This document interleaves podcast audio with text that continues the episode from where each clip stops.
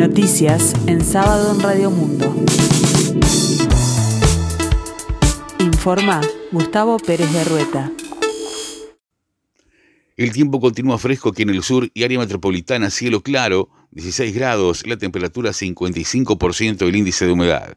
Este sábado 7 y domingo 8 de octubre se celebra una nueva edición, la 29 del Día del Patrimonio en Uruguay, bajo el lema Constructores de Escuelas y Liceos y rinde homenaje a Alfredo Jones Brown, Juan Escaso y José Sheps, tres profesionales reconocidos por su aporte a la arquitectura de la enseñanza que representan tres periodos fundamentales de esa producción el director general de la Comisión de Patrimonio Cultural de la Nación, William Ray Ashfield, explicó que la razón de ser de la consigna tiene que ver con la importancia asignada desde hace siglos en Uruguay a la educación, en tal sentido en todo el país.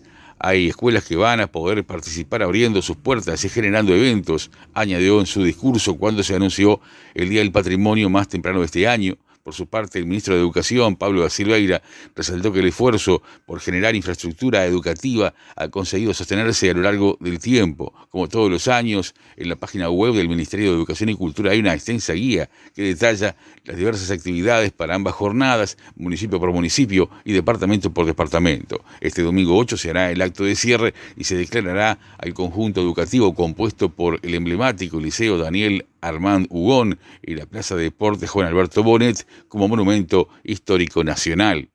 Desde el Frente Amplio se reclama al presidente de la República que dé una señal y tome decisiones que permitan relevar y pedir el cese de los tres integrantes de la delegación uruguaya en la Comisión Técnica Mixta de Salto Grande y también de aquellas personas que desde 2020 ingresaron a la misma. En ese sentido, el senador Charles Carrera dijo que el Frente Amplio va a velar porque el primer mandatario y el Poder Ejecutivo cumplan con lo que el Parlamento les está solicitando. El sistema penitenciario nacional regulará los dispositivos de comunicación de delincuentes considerados de alta peligrosidad. Un sistema de inhibidores será instalado en los centros de más alta peligrosidad y a propósito, un llamado de licitación será realizado por el Instituto Nacional de Rehabilitación. El director de el Instituto Luis Mendoza habló del tema con Informativo Uruguay en oportunidad de una visita cumplida a la unidad número 15 de conventos, departamento de Cerro Largo. Por otra parte, Mendoza informó que desde el 1 de septiembre a la fecha, 15 personas que estaban cumpliendo prisión domiciliaria con tubicera fueron enviadas a la cárcel para que cumplan su condena efectiva. Un niño de 12 años fue baleado cuando estaba en un, dormitorio, ubicado en el segundo piso de su casa. El disparo provino desde afuera de la vivienda. En el lugar todavía se aprecia el impacto de bala en la ventana de la casa, ubicada en Eduardo Pondal y 3 de febrero. El menor fue trasladado al sanatorio del Círculo Católico y la madre de 41 años radicó la denuncia. La señora contó que el niño estaba en el cuarto de ella con el hermano de 8 años, sintieron una explosión, según él sintió que le explotó el pie y no entendió qué fue lo que había pasado.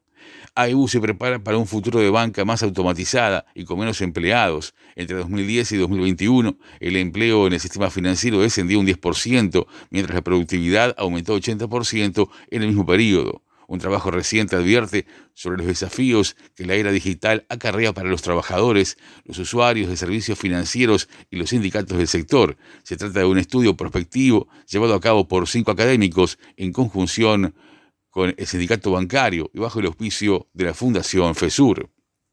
El Banco República lanzó un llamado para cubrir 20 vacantes de analistas en el área de tecnología de la información con sueldos de 150.704 pesos. Las inscripciones se realizan exclusivamente a través de la página web del banco hasta la hora 15 del martes 17 de octubre.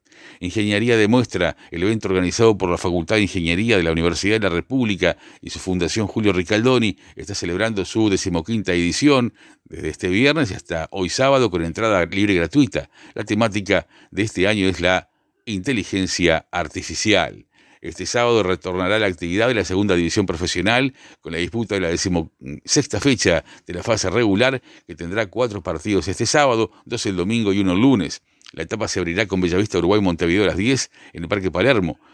Más tarde, desde la hora 16, Cerrito Sudamérica a las 16 en el mismo escenario. Potencia Albion a las 16 en el Estadio Contador José Pedro Damiani y Rentistas Progreso a las 21 horas en el Complejo Rentistas. El domingo 8 continuará la jornada con Tacuaremón Miramar Misiones a las 15.30 horas en el Estadio Goyenola y Rampla Juniors Atenas a las 16 en el Parque Olímpico. La fecha se cierra el lunes con Oriental de la Paz Juventud y las Piedras a las 15 horas 15 minutos en el Parque Palermo. Nacional cayó goleado 3 a 0 frente a Internacional de Porto Alegre en su debut por Copa Libertadores Femenina que se está disputando en Colombia. La FIFA difundió una serie de preguntas y respuestas en las que aclara cómo será el Mundial 2030, marcando la diferencia entre los partidos que se jugarán en América del Sur y España, Portugal y Marruecos. Uno de los puntos es que lo que se jugará en Uruguay, Argentina y Paraguay no serán partidos inaugurales, sino de fase de grupos, pero que se adelantarán para que sean parte de la conmemoración del centenario.